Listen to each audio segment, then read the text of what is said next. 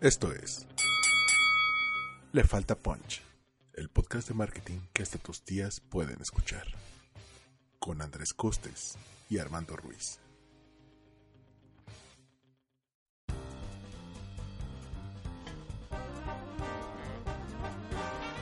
Hola, yo me llamo Andrés Costes, me encuentran en Twitter como arroba elcostes y hoy les presentamos un experimento, bueno, que esperamos que no sea experimento, sino que dure mucho tiempo, llamado, ¿cómo se llama?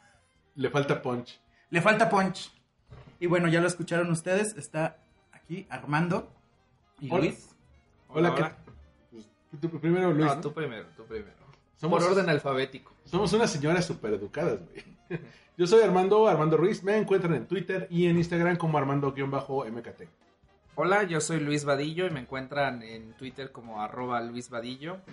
Eh, también, ojo, quiero hacer una aclaración, no soy el hombre más rápido del mundo, aunque Reebok así me menciona en algunas ocasiones en las redes sociales. ¿Por qué te, te Porque tengo un homónimo. Grandísimo cabrón. ¿no? Es muy... Y es un pedo decirle eso a tus novias. no soy el más rápido del mundo. No, es que ese cabrón es las piernas más rápidas del mundo, una cosa así. Y te tagaron una campaña, algo así. Sí, me taguearon un día. Pero, o sea, nunca, nunca se pusieron así. a- así encontraron tu perfil y dijeron, como que no se parece Este al correo. sí, correcto. No tengo nada que ver.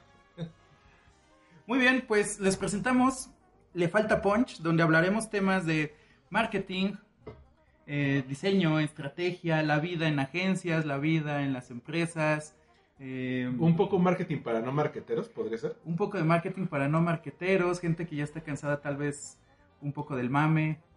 Bueno, nosotros vivimos de eso, trabajamos de eso. Comemos del mame. Y yo creo que también burlarnos de nosotros mismos como ese maldito bullshit que nos dedicamos a hacer, que a veces no nos hace felices, pero que al final es la forma de esa publicidad exagerada, de ese camino tradicional que los clientes creen que hacemos. ¿no? ¿sí? Y que de cierta manera te, te, te emociona cuando dices, eh, ya estoy harto de esto, pasa algo que hace que te reenamores de, de, de esto y dices, ah, caray, pues sí, creo que puedo vivir de esto unos 10 años más. Sí, sí, aparte son, eh, creo que profesiones o, mm, digamos, ya sea agencia o empresas, diferentes ramas o diferentes profesiones donde ahora ya no duras en los trabajos 30 años como duraban la generación de nuestros papás o nuestros abuelos. Bueno, ahora hasta dicen que ya es un fenómeno el millennial ghosting laboral, que son esos chavos que, que no tienen los huevos de renunciar a un empleo y dejan un post-it o te dejan su computadora ahí acomodada en su lugar y luego te mandan un correo, perdón jefe, es que ya no, ya no me latió este trabajo o recibí otra oferta, ya no voy a regresar a la oficina. A nosotros nos ha pasado que varios se enferman y después te los encuentras que muy enfermos ya trabajan en otra agencia. Ah, pero igual estaban enfermos. este, igual estaban muy enfermos y, y el tema de pues, las enfermedades crónicas y degenerativas se curan cambiándose de agencia. Pasa. Generaciones difíciles que nos toca vivir. Al final, eh, pues tenemos que luchar con eso, vivir con eso, entender que, que ahora la gente dura dos años en el trabajo, que ya no es como mi abuelo de pues le dieron trabajo en el abuelo, al abuelo en Poza Rica y pues, toda la familia Poza Rica, ¿no?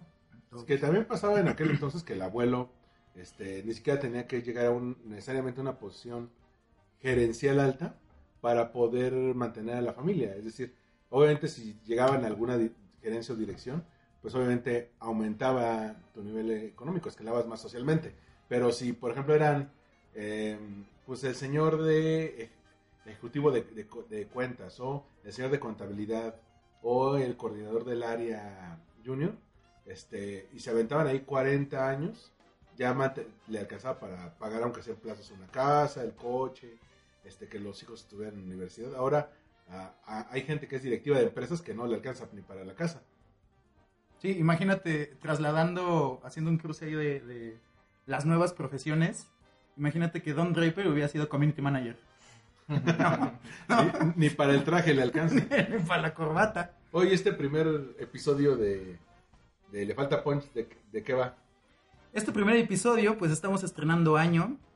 Y cuando ustedes escuchen esto, espero que todavía sea enero. Enero del 2019. Y para unirnos a este tren del mame, hablaremos de tendencias para el 2019. Tendencias que no fueran tendencias, no serán tendencias y quién sabe si sean tendencias algún momento. Igual iban a ser, si- seguir siendo tendencias para el 2025. Entonces, hablaremos de tendencias. Pero aparte cuando, eh, no sé si a ustedes les tocó ahora con el, con el, con el cambio de año, es obviamente muchos portales dejan de publicar notas y órale, ¿qué hacemos? Pues las tendencias para el año que entra. Entonces, investigate a alguien, al primo de la amiga o al profesor que, que ahorita está de vacaciones y pregúntale cuál- cuáles son sus, sus cinco tendencias para el año. Y tú lo lees y dices, güey, eso ya existe, no son... ten- No es nuevo. no es pues. nuevo. Por ejemplo, para mencionar una que se me ocurre rápida. No, es que es, eh, va a ser cada vez más el papel de las redes sociales en, en- en el marketing. Eh, y ahora después de todo lo de Facebook y todo eso, dicen, no, pero la privacidad de los datos se va a cuidar más. Y dices, a ver, güey, la gente ya se está saliendo de redes sociales. Ya hay, obviamente hay mucha gente en redes sociales, pero, pero, que, les, pero que lo están dejando o que ya están yendo a otras.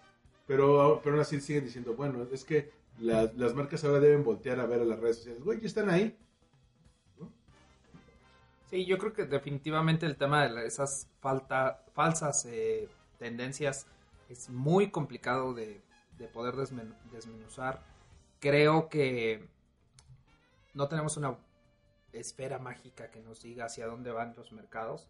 Podemos hablar de nuestras experiencias con clientes, con marcas que trabajamos, con eh, iniciativas propias, con lo que hemos aprendido en el día a día, pero no necesariamente son realidades que podemos garantizar que van a suceder. Yo creo que ese, ese tema de decir, no, pues la tendencia ahorita sí vemos muy fuerte el tema del uso de la voz, eh, vemos muy fuerte el tema de eh, el, el machine learning, que no necesariamente es inteligencia artificial, todo mundo, eso es- creo que a mí me encantaría empezar con eso, todo mundo respira inteligencia artificial cuando no todo es inteligencia artificial. Por ejemplo, Alexa sería Machine Learning. Mm, es, un- es una gran pregunta. Mira, generalmente el machine learning está más asociado a lo que hace un chatbot, que es eh, ciertos caminos lógicos que tú preprogramas, eh, o es decir, tú previamente cargas y que son árboles de decisiones. Y me dices A, entonces te respondo A1. Si me dices B, te respondo B1. Como Siri. De alguna forma, aunque en, en meca- eh, mecanismos como Alexa de Amazon, eh, Google Home de, o en el caso del asistente Google Assistant de, de Google, sí tienen un tema de irse enriqueciendo en razón de las interacciones que se generan con estas herramientas. De alguna forma sí hay un aprendizaje. Pero, pues hay cosas como Sofía de Robots Sí.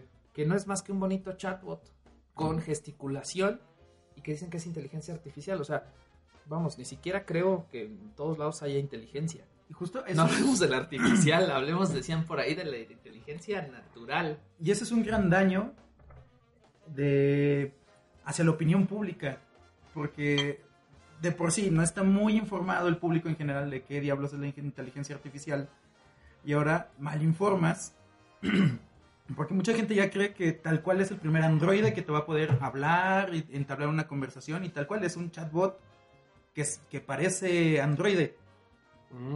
Y el daño, o sea, eh, la empresa, ahorita no, no tengo el nombre de la empresa que lo está haciendo, la empresa en los foros, en los foros especializados, cuando le preguntan sobre, eh, sobre puntos muy específicos de la tecnología que está utilizando, pues acepta y dice que es una gran herramienta mercadológica. Que le Correcto. sirve para hacerse famoso y salió en todos los medios, todo el mundo habló de ellos. Y es que ahí está el punto que dices, cuando eh, ellos, eh, muchos medios hacen de una golondrina, hacen el verano. Es decir, sale un, eh, un gizmo o una gran eh, ancla tecnológica que hace que todo el mundo voltee a verlo hacia allá. Y, y como todo el mundo está hablando, lo, Y si está escrito en inglés, Mucho mejor. más, ¿no? Sí, como más cabrón. Y dice, y, pero como se volvió tan famoso, entonces dicen, ah, claro, esta es una gran tendencia. Un ejemplo que te comentaba antes de grabar es, por ejemplo, Pokémon Go. Eh, que cuando salió Pokémon Go, todo, todo el mundo empezó a decir, no, es que la realidad aumentada va a ser la gran eh, el tendencia del marketing. Y de repente, no sé si ustedes escucharon casos de agencias donde el cliente les pedía, hazme uno como Pokémon Go, pero de mi marca. Ahora, En la- las tendencias no quiere decir que no tengan un trend o no tengan una subida. Al final creo que el reto es que se mantengan y no necesariamente va a pasar con cosas como la realidad aumentada, la realidad virtual, incluso me, me atrevería a decir como pues todos estos esquemas de chatbots, no sabemos qué va a pasar. Y eso depende de muchas realidades, depende de los mercados, lo que funciona en mercados desarrollados o tecnológicamente hablando, estoy hablando de un UK, de un Estados Unidos, no necesariamente en América Latina va a ser eh, igual. Y ahora do- dos, dos puntos. Uno, para cerrar el tema de, de Sofía. Esta empresa que lo realiza en los medios, en los foros especializados, dice que es una herramienta mercadológica, pero el público en general ya cree que Sofía es inteligencia artificial. O sea, ya, ya lo tiene, ya lo tiene en mente. Van a pasar los años y para miles de personas eso va a ser inteligencia artificial. Y para ahora cambiarle la idea de lo que realmente es inteligencia artificial, que diga, que le digas, ah, es que tu teléfono tiene inteligencia artificial. Y se quita, y se desprende un poquito de la mente a Sofía, le va, le va a costar, le va a costar trabajo. Entonces, el tema de malinformar al público, creo que ahí está el, eh, uno, uno de los daños. Y ya cerrando este punto de Sofía, y ahora con lo que mencionabas, esta, esta brecha es como las generaciones, ¿no? Es, una cosa son las tendencias mundiales, las tendencias en Estados Unidos, las tendencias en Europa, y otro, las tendencias que hay aquí en México. Porque sabemos que mientras Japón está haciendo A, aquí vamos por ahí de la F. Bueno, y ahí ya No lo- necesariamente. Yo creo que en un tema de tecnología, y estoy hablando solo del tema de tecnología, y de tecnología al alcance de nuestras manos, me refiero a Internet, me refiero a todas estas cosas, porque difícilmente vamos a poder competir con un eh, Producto Interno Bruto como el que tenemos, con la hazaña que hizo China de mandar un equipo, una sonda espacial Al al lado oscuro. de la Luna, pues no vamos a poder, ¿no? O la modificación de el ADN en un par de gemelos, si no mal recuerdo. Eh, difícilmente vamos a competir con eso. Pero en cuanto a tecnologías como es eh, inteligencia artificial, como son los chatbots, la, la realidad virtual, como es todo el tema de marketing, yo creo que no estamos tan lejos. Ot- Otra tendencia que yo, yo aquí tengo varias, varias, varias listas que, que me puse para cotejar. Y una de ellas es influencer marketing. Pero de repente te dicen que están los microinfluencers y que ya van a estar hasta los nanoinfluencers, que ya son de un nicho muy específico. El chiste es que Tú y tus Eh, compas. ah, tú y tus compas, tú y tus 20 cuates. Aquí. Entonces, se- siento que eso es como que muchas marcas y muchas agencias como que se quieren aferrar a un concepto que todavía no acaban de entender cuando ya cuando estos años surgieron muchos ejemplos ya de eh, que compran seguidores, que compran interacciones, que inflan sus números, este, y, y- y que les ha todo porque hay marcas que les pagan todo. Y, por ejemplo, les voy a poner un, ejemplo. GNP, este, que, que siempre ha sido un, un gran derrochador de dinero que no es suyo, este, le ha, ha, ha hecho muchas campañas de marketing para promover sus seguros. No les funcionan y, vuelve- y lo que hacen es tirar el dinero en, ot- en otras cosas. Entonces lo que ahora hicieron es contratar a Chumel Torres y al Giot, y no me acuerdo cuántos más, para que hicieran Instagram Stories diciendo eh, que no tienen nada que ver con seguros, iban al concierto de gorilas o ven la caravana de, de coches de GNP y con el hashtag vivir es increíble. Y es y como es hay un montón de influencers que ya tú ves sus stories y es pues una cantidad enorme de comerciales una tras otra. No sé cómo ven ustedes esto. Pues mira, la verdad es que tengo ahí sentimientos encontrados. Es una empresa que respeto mucho por lo que hace y lo que me ha tocado vivir en experiencias personales con ellos. Es mi aseguradora, por cierto. Eh, eh, es- a mí me ha pagado varios siniestros, entonces este me Tengo parece una una la empresa no me parece una empresa vamos por ahí tengo el acta constitutiva no más de 100 años de ya su renovación Sí. Eh, me parece que definitivamente es uno de los pilares que necesita México, un grupo VAL, o sea, empresarios que hagan billete. Yo no estoy peleado con que se haga billete en el país, se tiene que hacer. Vamos, Sí, creo que mi profesión eh, consiste en generar desarrollo económico. Luis Vadillo, Sí. candidato para diputado Para por el décimo por el- distrito. correcto, por el partido único del marketing digital. No, pero la verdad es que sí es cierto que ellos están en un momento en el cual a lo mejor yo tengo mucha experiencia en performance marketing y los podría juzgar porque deberían de hacer esfuerzos más para de venta y demás.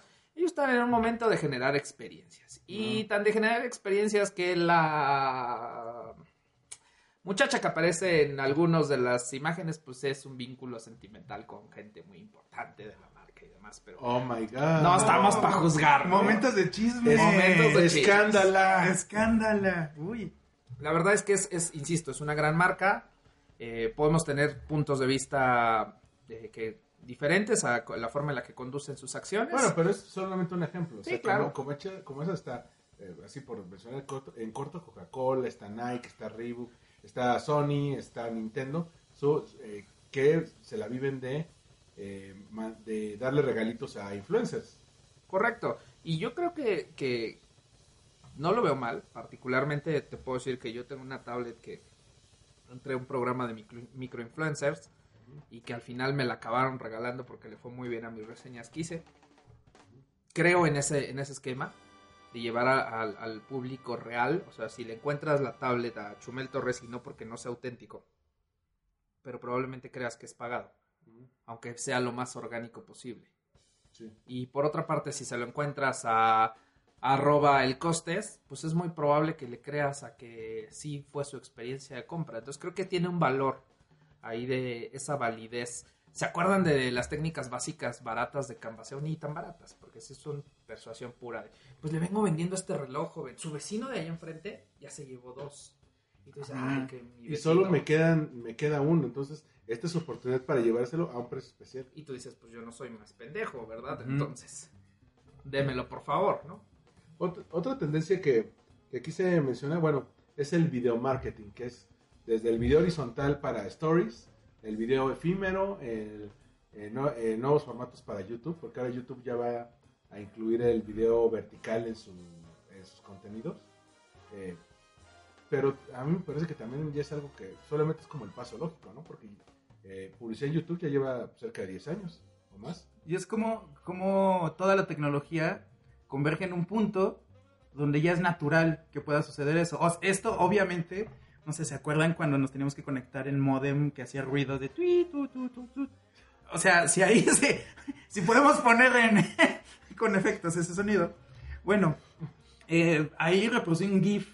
Te tenías que esperar no sé cuántos minutos para bajar un video porque todavía no, no había un streaming. Horas. No podías hacer un streaming, de hecho bajabas MP3, o sea, era, era otra... Y, y fue hace 20 años. Yo tengo una plática a propósito de introducción a la publicidad, al marketing digital, donde me toca sensibilizar.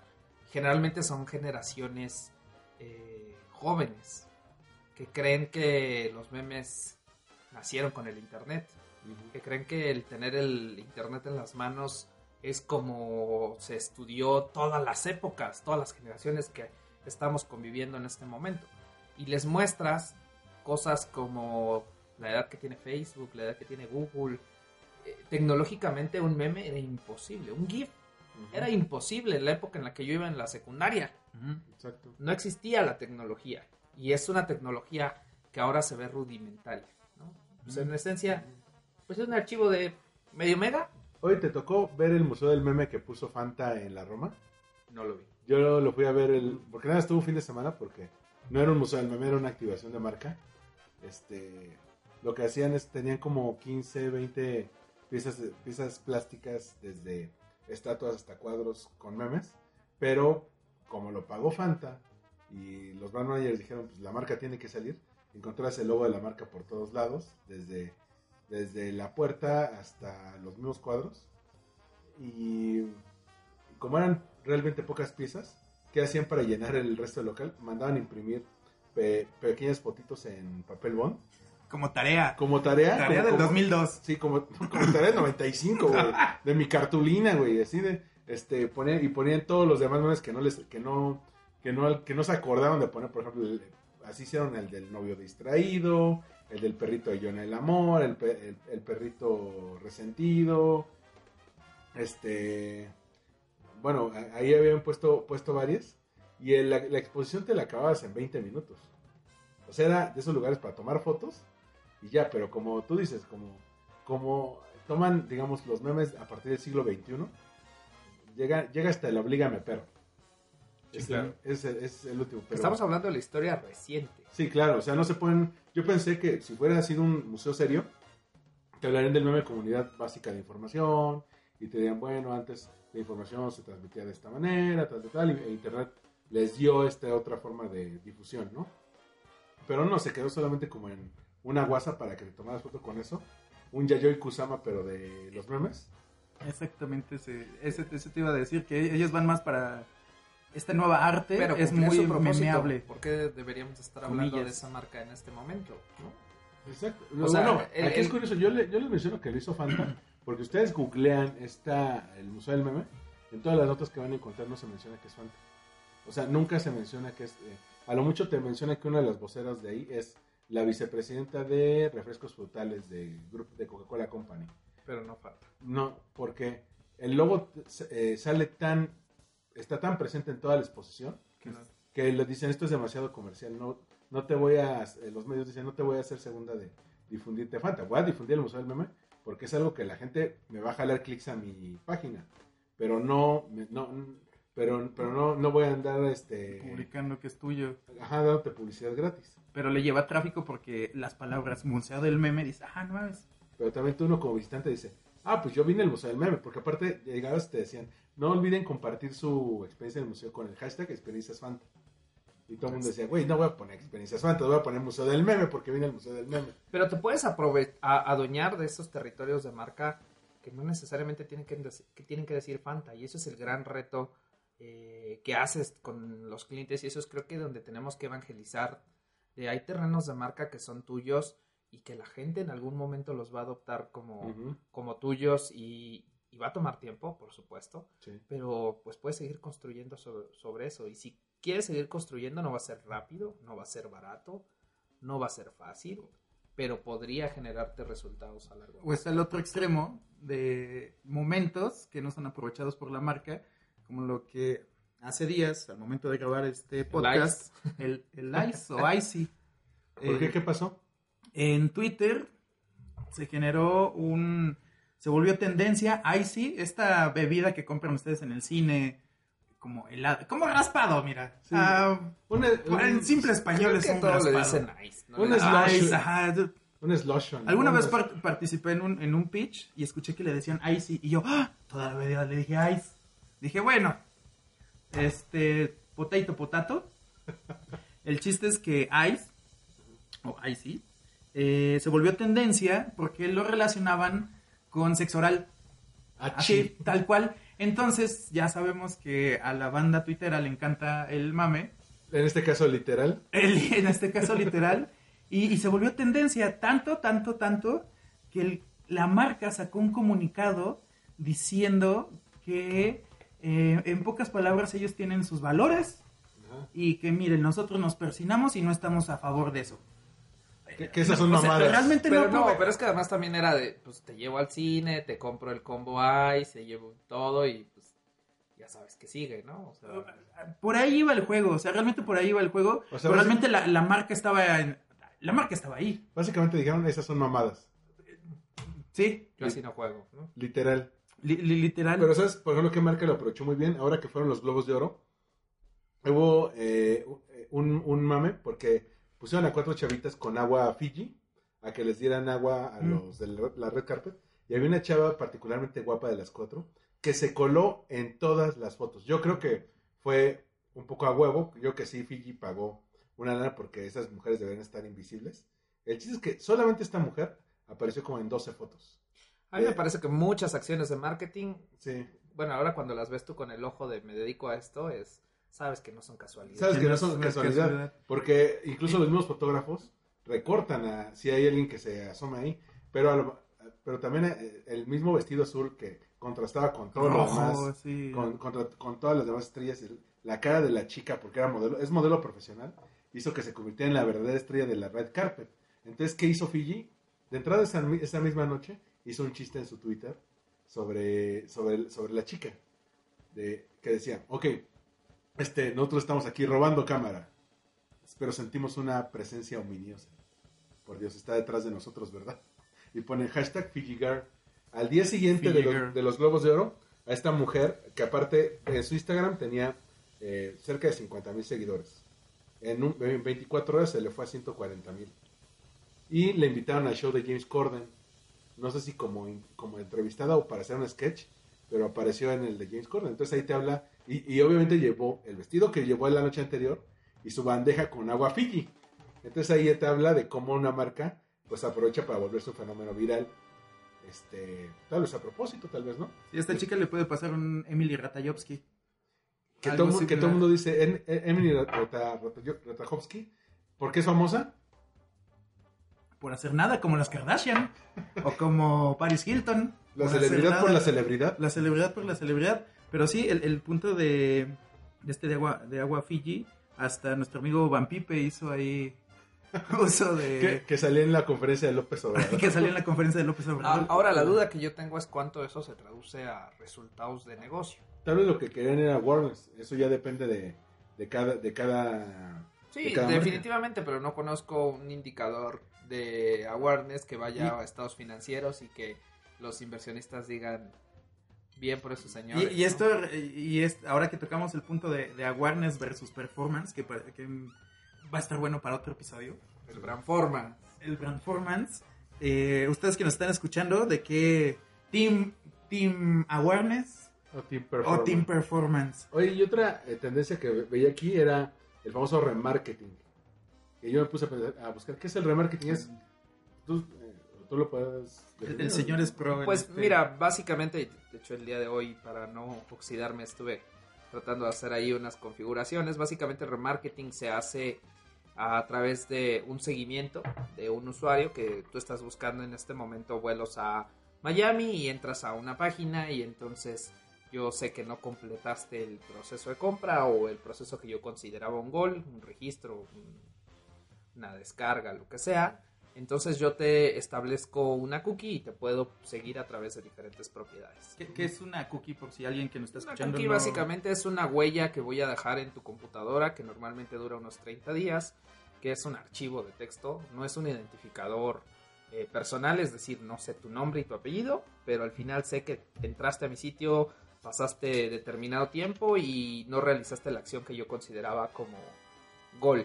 Y Es que- decir, Y que esto es perfectamente legal y ha estado presente casi casi desde que el Internet es público, ¿no? Es correcto, y definitivamente en legislaciones bastante más mm, agresivas, bastante más, em, ¿cómo podríamos llamarle? Más, eh, menos permisivas, eh, incluso cumpliendo legislaciones como el GDPR, que es de la Unión Europea, que es básicamente el manejo de datos, el, el control de, del manejo de datos que tienen las propiedades digitales de ti, eh, está perfectamente permitido hemos cometido un gran error los que nos dedicamos al performance y muchos del travel. ¿Por qué? Y es que hay una cosa que se llama frequency cap, que es la cantidad de veces que yo estoy dispuesto a aparecer por día, por semana, por, por campaña, por lo que sea a un usuario. Sí. Y muchas veces decimos, pues hártalo al güey, o sea, que respire por todos lados. Y luego Y sí nos hartan, güey. y luego tienes 45 días, ya regresaste, ya, ya ni te acuerdas cómo era Nueva York y todavía te sigue saliendo los hoteles, los vuelos, los aviones Sí, claro. y toda esta cosa porque es un exceso. Es una, una herramienta que es un exceso. Sin embargo, bien utilizada, te permite contar historias de una manera que ni la televisión, eh, que muchos otros formatos no te permiten. Porque yo puedo saber si interactuaste conmigo, te quedaste en alguna parte de- del proceso que yo quería. Te muestro un primer mensaje, si lo viste completo o no.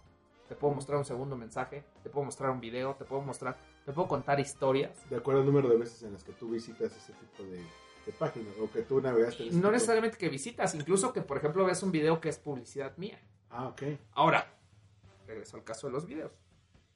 Eh, que hablábamos hace rato que puede ser una tendencia también y lo de par- parte de que viene YouTube y los cambios y demás. Pues sí, también tenemos que entender que hacemos cosas malas, ¿no? Sí, claro. Estás en una tienda de ropa, de una tienda departamental y de repente está la música y escuchas ahí a, a, este, ¿cómo se llama esta chica? La, la, la Alice del día de hoy. Ariana Grande. Ariana Grande o Dua, Dua Lipa. Dua Lipa. Y de repente. Triunfamos como chavo, como, chavo, chavorrucos. Y de repente acaba la canción y te escuchas. Con la nueva tarjeta perfiles de. Y corren en chinga a darle skip al anuncio. Sí, claro. Sí, cuando vimos eh, la pelea de box en televisión abierta, esta, Sí. esta pelea de box del El Canelo. el Canelo contra Mayweather, o No, bueno, el último. no, no, la última. en septiembre, el 16 es 15 de Ah. septiembre, algo así Ah, fue. yo no la vi, pero sí supe que. Pero en, en televisión abierta, o sea, ubican este término de product placement, Sí, claro. que eh, para quien no, no lo sepa, que nos está escuchando, en pocas palabras es cuando ustedes están viendo una película o consumiendo algún material, una serie, lo que sea, entre comillas, pasa desapercibido el producto. Vamos a recordar una escena de Guerra Mundial Z, ya cerca del final, la cuando, cuando la Pepsi. Cuando este. ¿Cómo se llamaba el protagonista? Eh, Brad Pitt, güey. Brad Pitt, o sea, Brad Pitt toma su Pepsi. O sea, ahí entre comillas está metido en la pieza de contenido que en ese caso es la película. Pero está sutilmente. Sutilmente. Ves la de los Power Rangers que todo el tercer acto son en un Krispy Kreme, güey, y dices, no más. Pero re- regresando a lo que decías del remarketing, por eso mucha gente, por ejemplo, buscan un vuelo a París o a Nueva York y les y, y de repente Facebook se les inunda de eh, mensajes de, para tu vuelo a Nueva York tenemos eh, estas ofertas, ¿no? Que nunca he Sí. encontrado a alguien que se ofenda porque le muestres una oferta de un vuelo a Nueva York en 5 mil pesos, ¿no? No, Después que- de que hay que saber ser relevantes. O sea, Ay, el tema es, podemos ser lo suficientemente relevantes o lo suficientemente castrosos. Y ahí está el punto, perdón. No, eh, ahí, ahí está el punto, el que quiero unir, de lo suficientemente relevantes, que es la palabra clave, relevantes, o lo suficientemente castrosos, con que ya, ya viajé, cabrón, ya fui, ya no me estés mostrando esto. A mí me que queda- se puede convertir en, en la pelea del canelo, porque veíamos este, entre comillas, product placement, las personas que estaban narrando le daban un golpe de izquierda, le daban un golpe de derecha, un recto, no sé qué, y para golpes, golpes de descuentos en Electra, o sea, cabrón, o tan pinche Sí, así burro. Ya, ya los tenían ahí anotados, güey. Ya los tenían ahí Mételo anotados. ahí, mételo ahí. O sea, y tenían cosas como bardal, o sea, al mismo tiempo te podían anunciar colchones, ropa interior, eh, aceite para motor. Y, y a veces nos quejamos, quienes trabajamos en, en marketing, publicidad, en este rollo, eh, sobre todo digital, nos quejamos de los medios tradicionales, pero en cierto punto Vamos hacia allá. vamos hacia allá, sobre todo por no respetar estas palabras clave como relevancia, el momento.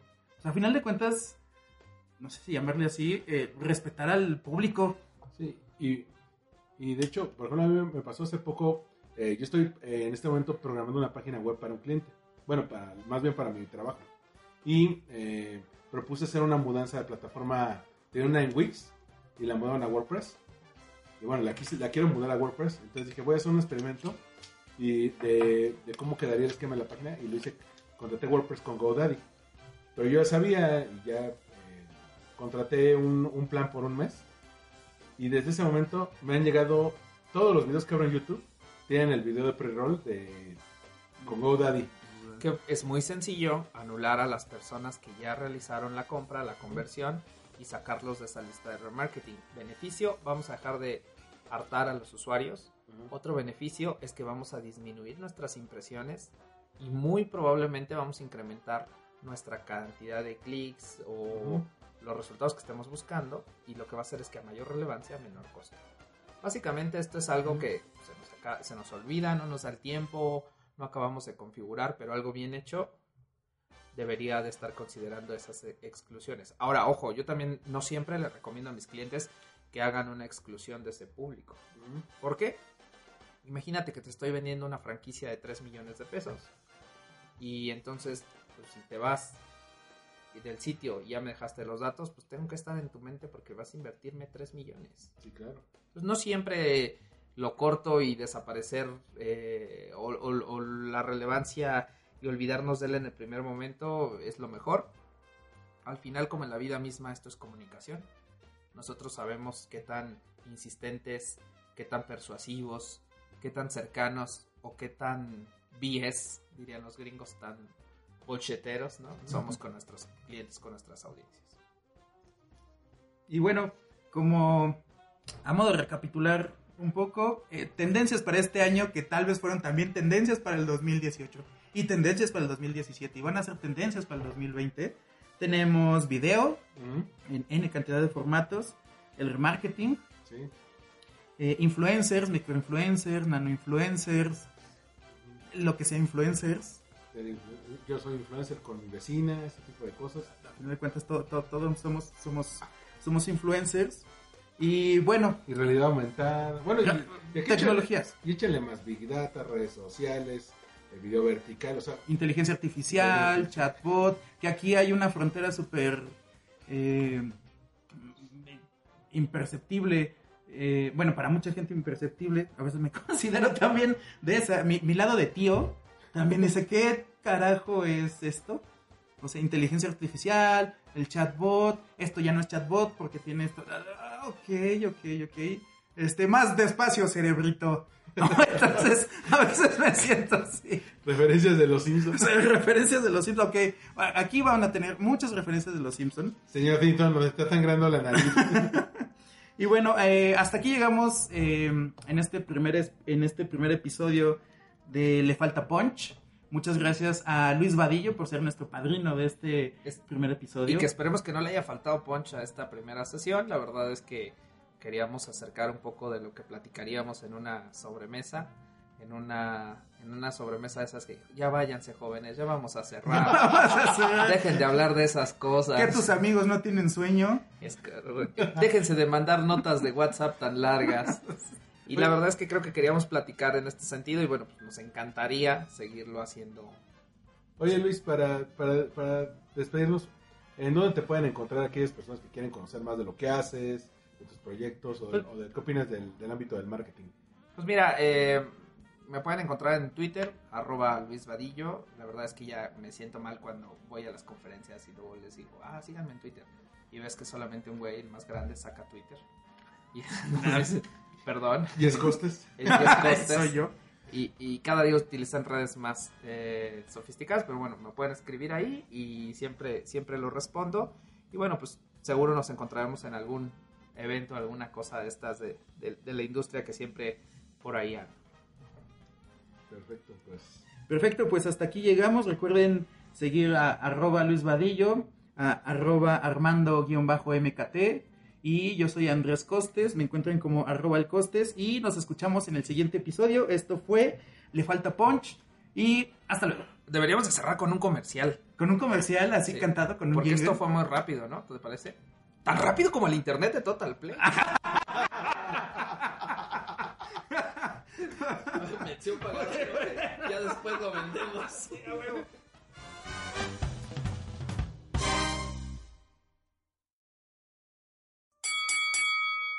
Gracias por escuchar Le Falta Punch.